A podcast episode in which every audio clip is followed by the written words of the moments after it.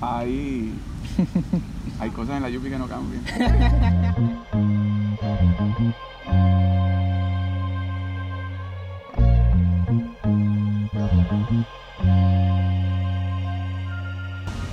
Pues saludos a todos y a todas. Mi nombre es Sheika Gómez Hernández. Soy estudiante del programa conjunto de la Escuela de Derecho y la Escuela Graduada de Administración Pública. Junto a mí el compañero Ernesto del Rosario Camareno, quien también es estudiante de la Escuela Graduada de Administración Pública y a quien no veía hace mucho tiempo por la pandemia. ¿Cómo estás? Todo bien, y tú, Sheika, sumamente feliz de estar aquí en la Yupi con una nostalgia increíble. Increíble. Y a distinción de lo que digan los otros candidatos, la UPR sin duda alguna es una gran universidad. Es así. Nosotros ambos pertenecemos a la Asociación de Estudiantes de la Escuela Graduada de Administración Pública y hoy nos acompaña el candidato a la gobernación por el Partido Independentista Puertorriqueño, Juan Dalmau Ramírez, a quien le agradecemos sin duda su tiempo para dialogar con nosotros. Gracias a ustedes, para mí un placer sacar este espacio. Como tú dices, eh, como sin pandemia, estar lejos de la universidad siempre da nostalgia. Yo soy producto UPR, bachillerato, escuela de derecho, participé de organizaciones estudiantiles como ustedes, así que estar con ustedes compartiendo este rato para mí es un oasis dentro de la locura de la campaña. Muchas gracias por eso. Aprovechamos para recordarles que durante estas semanas nosotros vamos a estar entrevistando a los candidatos a la gobernación, ojalá a la candidata también, así como a los candidatos a la alcaldía de San Juan, así que sería, significaría mucho para nosotros que puedan terminar de confirmar su participación. Bueno, hoy nosotros nos proponemos este, conocer más a fondo algunas de las propuestas de política pública del candidato, que sabemos que son importantes para el país y la comunidad universitaria interesa conocer. Así que voy a dejar que Ernesto comience con las preguntas. Eh, la primera pregunta es sobre formulación de políticas públicas y lo que nos interesa saber cuando Juan Dalmau está en la oficina del Senado. ¿Cuáles son los pasos que él toma en la formulación de políticas públicas y si esta formulación de políticas públicas es similar tanto en los proyectos de ley cuando se creó la plataforma de Patria Nueva? Pues mira, es similar en la medida en que tanto el proyecto de gobierno de Patria Nueva como los proyectos de ley no surgen meramente de, de, una idea que uno capta o de un titular que llama la atención. Típicamente yo tengo comunicación con grupos asociados a lo que tiene que ver desarrollo económico, lo que tiene que ver eh, fortalecer el sistema universitario, por poner el tema de la UPI. Eh, hay reuniones con esos grupos, se busca consenso, se busca el diálogo y a base de la evidencia de aquellos que tienen que enfrentar los retos con respecto a los distintos proyectos de ley que se presentan, pues entonces se presenta un proyecto de ley y entonces en las vistas públicas pues participan teóricamente personas. Sabemos que ha habido una limitación enorme de la participación ciudadana en vistas públicas. Así que eh, en mi, mi programa de gobierno, tanto como el tema de la legislación que yo trabajo, suelo tener siempre el cuidado de que vaya de la mano con aquellos que conocen los temas, porque trabajan los temas, viven los temas, estudian los temas y de ahí uno busca integrar distintas personas para establecer la política pública correspondiente. Sí te tengo que decir que muchas surge también de, de aspectos de mis creencias muy personales, claro. por ejemplo, pues yo creo en una universidad accesible, democrática, pues, pues obviamente pues de ese sentir surge legislación que yo busco proteger la Universidad de Puerto Rico, establecerla como servicio esencial, ser coautor del proyecto que surgió de la comunidad universitaria para estructurar una gobernanza democrática. Así que se nutre, ¿verdad? Eh, se retroalimenta entre lo que es la ejecución de aquellos que conocen del tema y de lo que son mis convicciones. Súper, entonces yo le iba a preguntar precisamente cuál era su estrategia, ¿verdad?, para asegurarse que esa política pública vaya a atender un problema específico de la sociedad, ¿verdad?, y no sea algo repetitivo.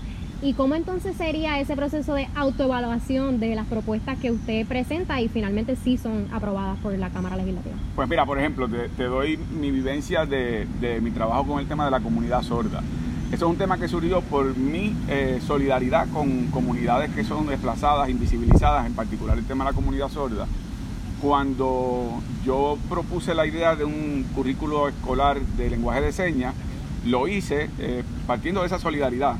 En el proceso, cuando convoqué a las personas, organizaciones, a intérpretes de señas, personas sordas, eh, descubrí que qué bueno que yo era solidario, pero que poco yo sabía del tema de la cultura del sordo en Puerto Rico y por lo tanto eso me permitió nutrir mucho lo que era mi propuesta teórica a una mucho más ejecutable. Y por lo tanto, eso es algo que se nutre cuando tú consultas directamente con quienes conocen, viven y, y, por más buenas intenciones que uno tenga, en ocasiones esos son los que saben cómo de verdad se puede ejecutar.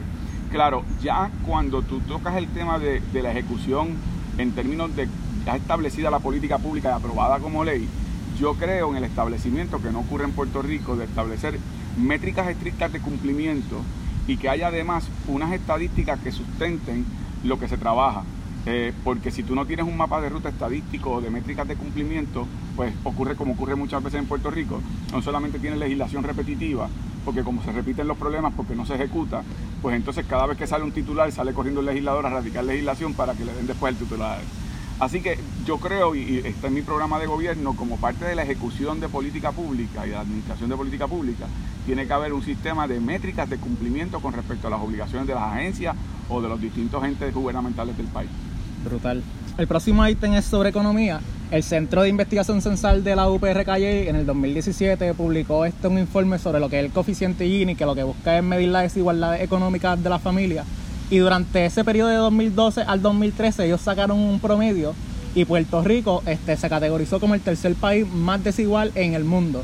¿Cuáles son las políticas públicas que propone este Juan Dalmau en Patria Nueva para que aquellas personas que se le acumulen las riquezas se puedan distribuir?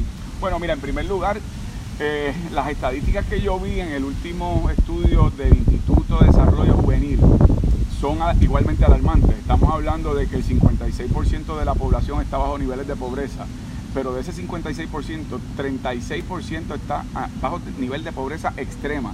Eso significa que son unidades familiares, niños y jóvenes que están en esas unidades familiares, que reciben anualmente un ingreso de 4 mil dólares. Eh, eso es un ingreso de hambre y en Puerto Rico se pasa hambre. Por lo tanto, lo que yo pienso es que hay que establecer un sistema contributivo progresivo. Hoy día nosotros tenemos un sistema contributivo que todos los elementos de la sociedad pagamos el mismo IBU, por ejemplo. Pues obviamente el que tiene un ingreso y que pertenece al 1% de la riqueza del país, no le impacta igual ese 11.5% que el que tiene el nivel de pobreza extrema. Y por lo tanto, progresivo quiere decir que tú contribuyas de acuerdo a lo que es tus ingresos, de manera que sí hay un elemento de equidad al momento en que tú aportes a las contribuciones en el país. Creo además en donde servicios esenciales como la salud, debe ser accesible por medio de un plan de salud universal sin los intermediarios de las aseguradoras para ampliar los servicios médicos, porque en Puerto Rico 300.000 puertorriqueños y puertorriqueñas no tienen plan médico, no pueden pagar el privado, no cualifican para el público. Presenté legislación sobre eso y está contenido en mi programa de Patria Nueva. En tercer lugar, no creo ni en el cierre de escuela ni en el cierre de recinto. Yo creo que la educación tiene que ser verdaderamente accesible y tiene que garantizarse, no importa el dinero que tú tengas en el bolsillo. Por lo tanto, combatí como combato, no solamente la pretensión de la Junta de Control Fiscal de eliminar recintos, sino además del cierre de escuelas eh, y presenté legislación sobre ese particular. Y por último, ante los nuevos modelos de que, lo que estamos enfrentando ahora mismo con la pandemia, eh, para tener garantías de acceso a educación a esos sectores más pobres, he propuesto lo que es la ley de libertad de acceso al Internet. Eso significa que Puerto Rico recupere lo que es Prepanet, que es, un, eh, es un sistema de fibra óptica de alta tecnología y banda ancha, que ahora mismo pasó en el 2017 a manos de empresas celulares privadas, debe revertirse para el pueblo y que entonces el pueblo de Puerto Rico lo utilice para darle garantía a ese 45% de la población que no tiene acceso a Internet y que significa que hay jóvenes y niños que no están teniendo acceso a educación. Esas son solo algunas medidas para tratar de equiparar, ¿verdad? Lo que es un sistema que comparto contigo la premisa, es absolutamente desigual. Sin duda. Hablando de ello, ¿verdad? Pues nos encontramos en medio de una pandemia que se estima ya ha cobrado la vida de más de un millón de personas. Eh, además de la crisis de salud, ¿verdad? Esto presenta otros problemas eh, como de desigualdad económica y social, eh, problemas de educación, trata humana, violencia doméstica y de menores. De convertirse en gobernador, ¿verdad? Porque sabemos que esto no es algo que va a parar aquí. ¿Cómo trabajaría un plan efectivo que haga un balance, verdad, entre atender la crisis de salud, pero también atender estos otros problemas que son igualmente importantes? Mira, yo creo que con respecto al tema de la pandemia, el, el error del gobierno fue que cuando realizó el primer cierre, no lo acompañó con algo que yo había planteado, era fundamental. Pruebas agresivas, una estructura de rastreo, fortalecer las instituciones hospitalarias y que las privadas respondieran a la necesidad pública del país en cuarto lugar, el control de entrada y salida de personas de Puerto Rico, que aunque no controlamos ni los puertos aéreos ni marítimos, sí controlamos ofertas turísticas que pudimos haber limitado el acceso de personas y los niveles de contagio que se, produjo. Dicho eso, en estos momentos habría que hacer primero un estudio de cernimiento, donde nos encontramos estadísticamente con respecto al contagio de manera real. En segundo lugar, revisar entonces mediante pruebas y rastreos dónde son los focos en términos locales y regionales más impactados para ir limitando, ¿verdad? Lo que tiene que ver con la apertura y con lo, que tiene que ver con la participación social en distintas actividades. Una vez tengamos ese cuadro claro, entonces podemos establecer una política pública equitativa, eh, efectiva con respecto a actividad económica, actividad social. ¿A qué yo me refiero con eso? Que cuando se abrió el gobierno, porque era necesario por la actividad económica, pues parecería ser que algunas economías eran más importantes que otras. Entonces tú abrías un centro comercial eh, que fue más efectivo en el cabildeo o podías abrir lo que son eh, centros de ventas de vehículos de motor, pero no estás abriendo otro tipo de actividad social porque no estabas utilizando un criterio salubrista. Fue básicamente el cabildeo. Hay que utilizar un criterio salubrista sin excluir la posibilidad de que vayamos tratando de normalizar dentro de las circunstancias. Hay sí un elemento para mí importante que, yo lo incluyo cada vez que hablo del tema del COVID, que es el tema de romper los paradigmas, cómo vamos a ir volviendo a la, normalidad. Y, a eso me refiero no solamente con la ley de acceso al Internet, que, que, además permite no solamente el acceso educativo, sino que permite también el trabajo a distancia. Muchas personas que son alto riesgo tienen que trabajar a distancia, pero no tienen acceso a Internet porque precisamente son de sectores marginados económicamente. Esto le daría la oportunidad de integrarse a la fuerza laboral a distancia. Pero también, si finalmente en enero o posteriormente se da la oportunidad de volver al sistema educativo de enseñanza, tenemos que volver de manera distinta. Y una de las propuestas que yo he hecho y que está contenido en el programa, pero también lo presente como legislación, es que se reduzcan los salones de clase, la cantidad de estudiantes a 15 estudiantes por salón de clase en el sistema educativo de enseñanza. Eh, y eso permitiría no solamente lo que es un criterio educativo de primer orden, que es que haya mayor educación individualizada de parte del maestro con los estudiantes, mayor seguimiento cuando hay rezago, pero además una protección en contra del contagio porque tienen los estudiantes separados. Eso obligaría a retomar de nuevo el proyecto de abrir escuelas y rehabilitarlas para que entonces sea más accesible a sectores rurales que ahora mismo están viajando a centros educativos que están hacinados. Sin duda alguna. Eh, la próxima pregunta viene de lo que es la unidad de investigaciones económicas, desarrollada la pregunta por los compañeros Kimberly Maza y Héctor Romero. La voy a hacer cita directa sobre la pregunta y dice, el proceso de industrialización que vivió Puerto Rico durante el siglo XX fue un improvisado y carente de una política industrial en la cual la manufactura utilizaban el país como plataforma de ensamblaje para exportación y las conexiones de esta industria con el resto de la economía eran mínimas. A la luz de las noticias recientes sobre los que se promoverá la llegada de nuevas industrias, ellos dicen promoverá, pero también sabemos que muchos de los partidos han cabildeado para esta sección 936 2.0. La pregunta este precisa es, ¿qué haría usted para maximizar las relaciones de dicha industria con el resto de la economía puertorriqueña? Bueno, mira, en primer lugar, el, tema de la visión de Teodoro Moscoso de que para lograr inversión extranjera tú tenías que tratar a las empresas extranjeras como si fueran vacas sagradas, fracasó. Y el modelo de las 936 fracasó. Yo sé que hay una nostalgia de personas que dicen que creaba empleos, pero, pero los empleos que creaban eran eh, de, mínimo impacto en términos económicos, no se quedaba el capital en Puerto Rico, no había reinversión, no había desarrollo económico. Lo que había era un paraíso contributivo para esas empresas.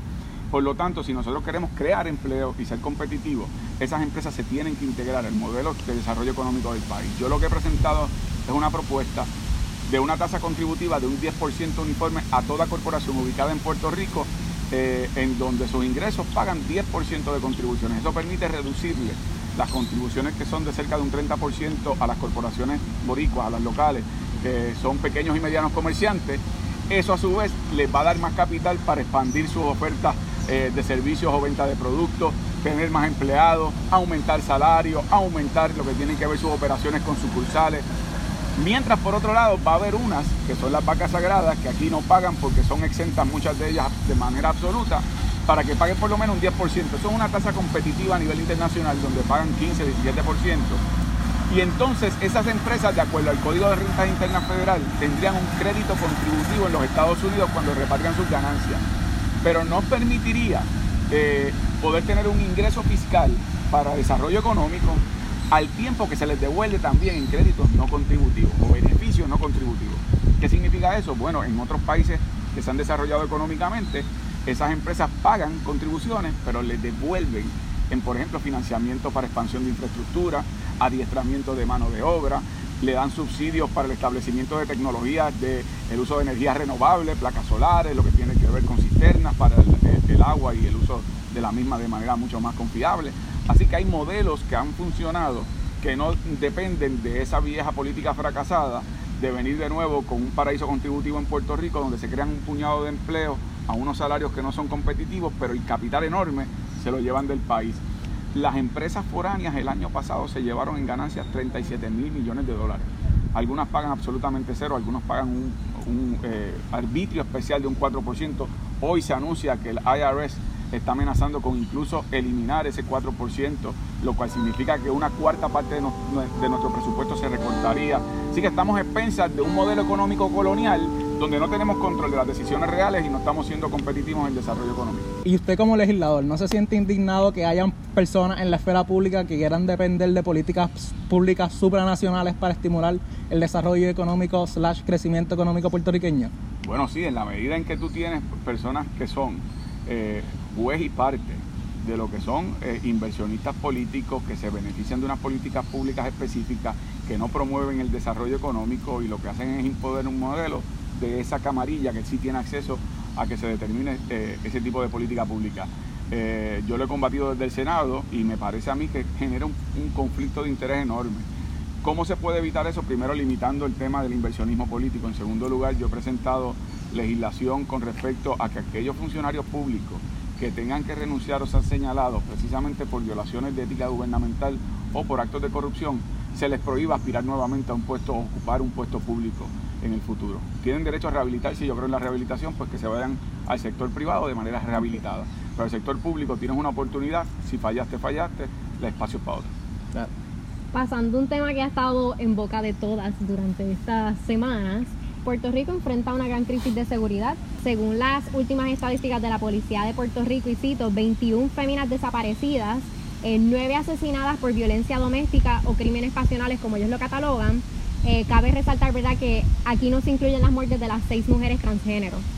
Por otra parte, existen 46 hombres desaparecidos y 333 asesinados, cuyas muertes, según la propia policía, están vinculadas a drogas y venganza o rencillas cómo atender adecuadamente eh, la crisis de seguridad partiendo del hecho de que la crisis del problema o la raíz del problema no siempre es la misma. Bueno, eso te iba a decir, aquí hay que dividir una cosa de la otra. Eh, y esto es importante porque ha sido parte del debate en donde se ha querido generalizar que el problema de violencia lo sufrimos todos. Y sí es cierto, pero no es cierto que es la misma causa. En el caso de la violencia contra la mujer, se trata de que están sufriendo violencia por ser mujeres y por lo tanto en la medida que se siga evadiendo el tema que hay que discutir, que aquí hay un problema de disparidad de género, de falta de equidad, de falta de educación, de falta de apoyo a lo que son las organizaciones no gubernamentales que le brindan apoyo a mujeres que sufren de ciclos de violencia, en donde hay que fortalecer su independencia económica, su eh, atención eh, psicológica, médico, psiquiátrica, eh, en la medida en que esas instituciones se han ido debilitando porque el gobierno le ha quitado recursos, están las mujeres más propensas a continuar siendo objetos de este tipo de abuso, igual que lo que ha ocurrido con las comunidades LGBTQ. Esos son causas distintas de un problema de violencia. El tema del narcotráfico, que es un tema que hay que tratarlo también de manera distinta. El que es drogodependiente tiene que ser mediante un tema salubrista, no criminal. El que le encuentran droga para consumo personal se tiene que tratar como, como, no como un criminal, como una persona que requiere una atención. En el caso del narcotráfico, como el negocio del trasiego de droga, ahí hay que tener unos elementos, sí, de fortalecer las perspectivas de, lo que es una visión más policíaca.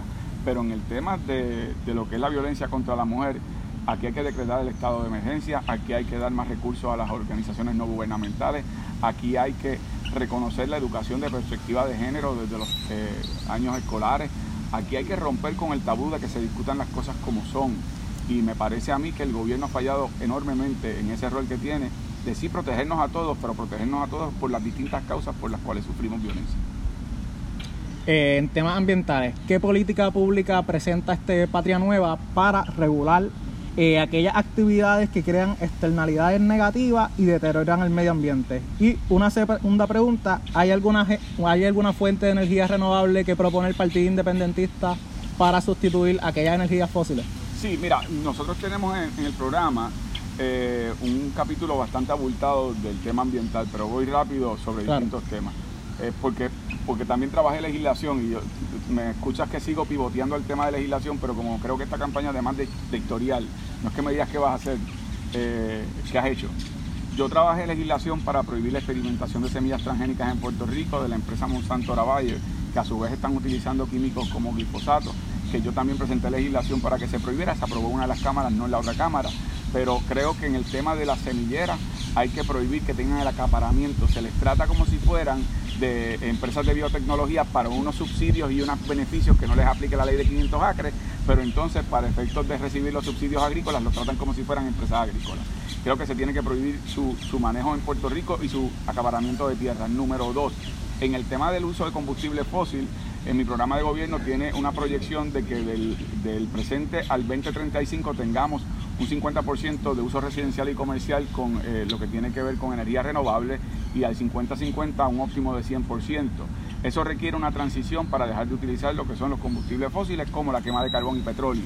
He propuesto la prohibición del uso de quema de carbón, como sabes, luchamos con el tema del depósito de ceniza, continúa el problema de AES en Guayama y los niveles de cáncer y padecimientos en la piel, bronquiales, ojos, etcétera, que hay en las comunidades aledañas a la, a la empresa carbonera, incluso municipios aledaños como en Salinas. Eh, y esa es una lucha que todavía continúa desde las bases comunitarias. Pero ciertamente hemos tenido, sí, una propuesta específica con respecto al uso de energía renovable, que es la instalación de una finca fotovoltaica para producción energética. Se, tiene de perspectiva que puede ser de 175 mil eh, residencias y comercios en, en, la área, en el área de los terrenos de la antigua Corco, en Peñuel y Guayanilla porque esa área ya está impactada ambientalmente y por lo tanto no se está utilizando, no se puede utilizar para efectos agrícolas eh, y, es una manera de establecer allí también una industria de manufactura para el establecimiento de ese tipo de tecnología de lámina, lámina fotovoltaica. También se considera un proyecto similar para la zona aledaña, lo que es el puerto de transporte, que también está impactado, no son áreas agrícolas. O sea que tenemos áreas ya impactadas que se pueden utilizar como parte de, un programa de desarrollo de la tecnología como manufactura para crear empleos, pero también como fincas para también generar energía renovable. Súper. Ahora hablando un poco ¿verdad? de las crisis en el gobierno específicamente, en el verano del 19 fuimos testigos ¿verdad? de cómo la confianza en el gobierno quedó totalmente lacerada. Eh, como consecuencia, mi generación, a mucho orgullo, ¿verdad? unido a un, país en pie de lucha, decidió este marchar y provocar la renuncia por primera vez en nuestra historia política del gobernante. Eh, sin embargo, posteriormente a ello eh, se generaron otras crisis, específicamente por quién tomaría el poder. ¿Qué proyecto presenta o presentaría para que de haber una crisis de legitimidad en el gobierno, la sustitución de un gobernante no ¿verdad? resulte en una crisis constitucional y que tampoco la participación electoral se limite a un ejercicio democrático de cada cuatro años? Mira, primero te tengo que decir de manera introductoria, eh, yo he participado por años de manifestaciones, de lucha, eh, eh, he sido arrestado, he estado en la cárcel por desobediencia civil. Lo que hace del verano del 19, a mi juicio, algo único, porque aquí por mucho tiempo se ha luchado, fue que tu generación, la generación de ustedes, tuvo la capacidad de inspirar otras generaciones que estaban desmovilizadas. Y eso es algo único, eh, porque lucha ha existido por mucho tiempo, pero la capacidad de poder inspirar generaciones de abuelos que estaban marchando con nietos, de padres que estaban marchando con hijos, que eran de distintas visiones políticas, pero que se encontraban con el mismo reclamo de dignidad, eso, eso es algo que marca un hito y que los coloca ustedes como generación ya habiéndole imprimido una firma de identidad propia a, lo que va a ser su rol en estos momentos históricos. Digo eso porque la consecuencia de la salida de Ricardo Rosello debe servir de, de lección, porque después de la salida de Ricardo Rosello, que era urgente y necesaria, al no haber un mapa de ruta, sufrimos el accidente de Pierluisi y la fatalidad de Wanda Vázquez. Por eso yo insisto mucho en este proceso de campaña electoral que yo escucho, hay que vencer el bipartidismo, hay que vencer el bipartidismo, hay que vencer el bipartidismo. Sí, eso es urgente y necesario, pero recordemos a Ricky, tiene que ser acompañado de un proyecto de país, de un proyecto político definido que muestre una filosofía y unos modelos de ejecución acompañados con historial y carácter. En tu pregunta específica, mi programa de gobierno contiene una reforma constitucional inmediata, hay una más a largo plazo, pero la inmediata contiene tres enmiendas que se radicaron como proyectos de ley, no los aprobaron. La primera es que se establezca una segunda vuelta cuando un gobernante no obtiene mayoría de los votos en la primera vuelta. Eso obligaría a que haya una legitimidad democrática de una mayoría del país y en segundo lugar también la oportunidad de que haya unos entendidos entre distintas fuerzas políticas para tratar de crear un balance verdaderamente democrático. Número dos, el que haya un referéndum revocatorio cuando el país bajo ciertas circunstancias entiende que un gobernante ha fallado y cuando eso ocurra que el país pueda convocarse y expresarse democráticamente revocando su mandato. Y número tres, que cuando ocurre una vacante, ya sea porque fue revocado su mandato o porque ocurrió la falta de muerte o porque eh, simplemente no está capacitado para ocupar el cargo por alguna razón de salud, que el sustituto o la sustituta sea electo mediante una elección general donde el país va a imprimirle una legitimidad democrática y que no sea mediante un listado constitucional sucesoral en donde quienes están gobernando, o en este momento quien está gobernando, no es una persona electa por ningún puertorriqueño, pero tiene a su cargo todo el andamiaje político gubernamental del país. Esas son inmediatas. Paralelo a eso, sí la convocatoria de una asamblea eh, para un nuevo Puerto Rico y a esa la idea es diseñar un nuevo modelo constitucional del país que toque, por ejemplo, las partes específicas de derechos civiles, derechos humanos, una reorganización del gobierno para la unicameralidad, por ejemplo, representación proporcional en la Asamblea Legislativa. Es decir, hay otros elementos que hay que considerar también, pero los urgentes, por lo que vivimos, son estos que te planteo. Uno de los hashtags que se ha utilizado mucho en las redes sociales ha sido en la calle y en la urna si en el verano del 2019 no se traduce esa participación política en votos en el proceso electoral para derrotar el bipartidismo, ¿el verano del 19 fracasó? No, no, no, yo pienso que no. Sería muy severo pensarlo. Yo creo que el verano del 19 hay que, juzgarlo como lo que fue. Fue un hito histórico en un momento en donde se logró lo inimaginable. Eh, yo creo que el, el país tiene que sufrir un proceso de transición en donde yo estoy viendo unos cambios y no se puede, porque no se logre lo óptimo, menospreciar lo que se ha logrado hasta el momento, que es un avance en una dirección correcta. Pero como te digo, aprendiendo de las lecciones de que no es suficiente el quitarse la espinita, eh, porque, por ejemplo, a nuestros padres, nuestros abuelos, quitarse la espinita, pues déjame sacar al azul y meto el rojo y después saco el rojo para meter al azul, porque me quito esa espinita. Ya yo creo que tu generación tiene conciencia de que eso no es suficiente pero por lo tanto hay que ir un paso más allá. Es que no solamente me quiero quitar la, espinita del bipartidismo, es que lo quiero hacer apoyando un proyecto político definido que responde a lo que es mi visión de lo que yo aspiro para el país y que sea con la persona que tú entiendas que tiene el historial, el carácter, no dónde vas a estar, dónde, dónde has estado, eh, cuál es tu, tu mapa de ruta para el país. Y en ese aspecto yo me someto a la comparación con los otros candidatos, pero no pienso que hubiese fracasado el verano del 19. Yo creo que esa semilla está muy bien sembrada y va a florecer eh, y, los procesos de los países son complejos. Hay temores en, distintas generaciones, eh, hay un diseño en el país para crear esos temores eh, y, que ustedes hayan logrado romper con el principal temor que era que este país se parara y, se parara con dignidad, reclamar algo como lo que se reclamó en el 19, ya de por sí eso es un paso enorme. Falta mucho por hacer, pero es un paso enorme y sin atribuirse victorias de partido a lo que fue el verano del 2019. Pop Vieques, Rubén Berrión Martínez sacó más de 100.000 votos. Pop verano del 2019. Juan Dalmau espera como mínimo 100.000 votos en este proceso pues, electoral. mira, primero como señala, yo, yo, no, yo no atribuyo lo que ocurrió en el verano del 19 como una cosa de partidista. Yo creo que eh, su riqueza fue su diversidad y lo orgánico del proceso, del cual por supuesto yo participé, por, supuesto que tuvimos como partido la participación de erradicación de cargos en la legislatura para presionar la salida de Ricardo Rosselló, pero todos tuvimos que aportar.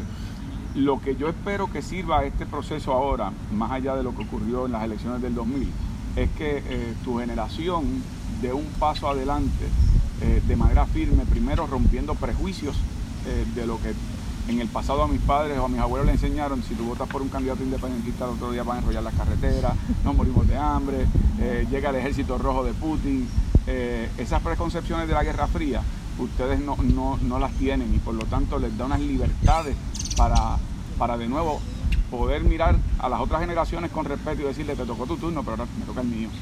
Y esos son pasos decisivos. Eh, mi otro llamado es el voto eh, por conciencia. es un voto en el que se gana. Cuando, cuando uno está en una marcha multitudinaria, uno se siente bien cuando tú estás en un piquete con 10 personas por la misma causa, esa es más dura, pero no deja de ser más valiosa y más importante, porque para que lleguen las multitudes tienen que estar los 10. Entonces en ese aspecto yo creo que debes ver esta expresión que ocurre en el, eh, el 3 de noviembre y yo aspiro que sea a favor del proyecto de país que yo presento y de mi historial, eh, el que es un paso de avance eh, en la dirección de lo que va a ser al final lograr lo que aspiramos todos que es un mejor Puerto Rico más justo, protector de los derechos humanos, descolonizado, democrático, eh, y que ustedes sean los que timoneen ese esfuerzo. Claro, para cerrar, ¿verdad? Nos encantaría poder hacer muchas más preguntas, pero sabemos que el tiempo es limitado, así que solo me resta preguntarle qué mensaje usted le presentaría a los estudiantes de las grandes universidades de Puerto Rico este, para permanecer en un país que cada día parece favorecer más la incompetencia, la corrupción, la falta de méritos y por el contrario desfavorece a la juventud con cuotas onerosas, con reformas laborales que nos perjudican a todos, que violan la intimidad de aquellos que deciden luchar por eh, una educación accesible y humillan a las mujeres, por ejemplo, que solicitan un estado de emergencia.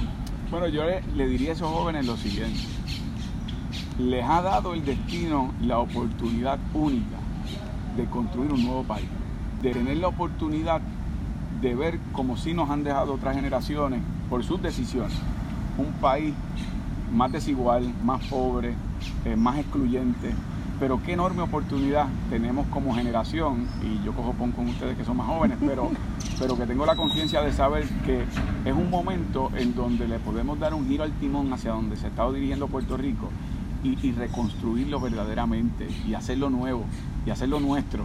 Y esa es una oportunidad única y esa es una oportunidad que hay que abrazar, que hay que aprovechar y hacerlo con esperanza, con optimismo.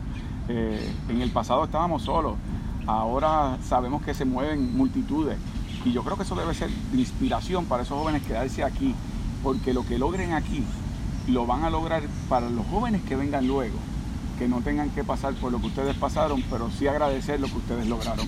Y esa es mi invitación. Y en esa batalla, en ese esfuerzo y en esa faena, cuentan conmigo, como dice Mario Benedetti, no del 1 al 10, cuentan conmigo siempre.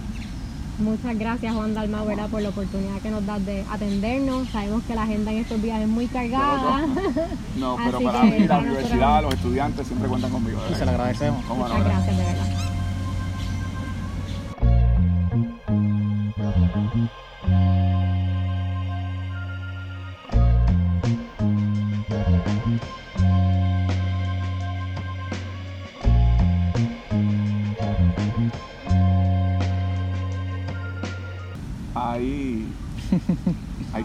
Que no cambian.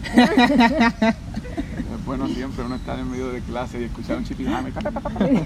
a la hora de almuerzo, para chipijame, tremendo.